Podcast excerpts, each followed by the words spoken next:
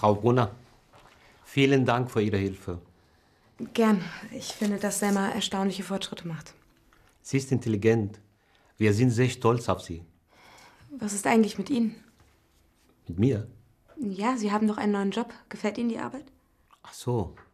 Naja, der Unterschied zu meiner Arbeit als Arzt ist sehr groß. Aber ich habe Arbeit. Und das ist am wichtigsten. Wissen Sie denn schon, wann Ihre Sprachprüfung ist? Die ist schon bald, oder? Ja. In ein paar Wochen.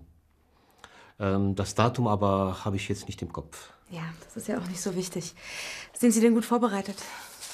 Naja, ich habe nur wenig Zeit zum Lernen. Und ich kenne auch nicht viele Deutsche. Ich spreche die Sprache viel zu selten. Ich kann wirklich nicht sagen, ob ich es schaffe. Aber ich hoffe es. Ach, Sie sprechen doch schon sehr gut Deutsch. Herr äh, Pascha, ich möchte wissen, ob es möglich ist, dass wir Selma Sprachunterricht ab jetzt wieder bei mir machen. Es tut mir sehr leid, aber das ist nicht möglich. Selma hat uns angelogen. Wir können ihr nicht mehr vertrauen. Ja, ich meine nur, gibt es nicht irgendeine Lösung? Hier geht es um Selmas Zukunft. Das ist Sache der Familie.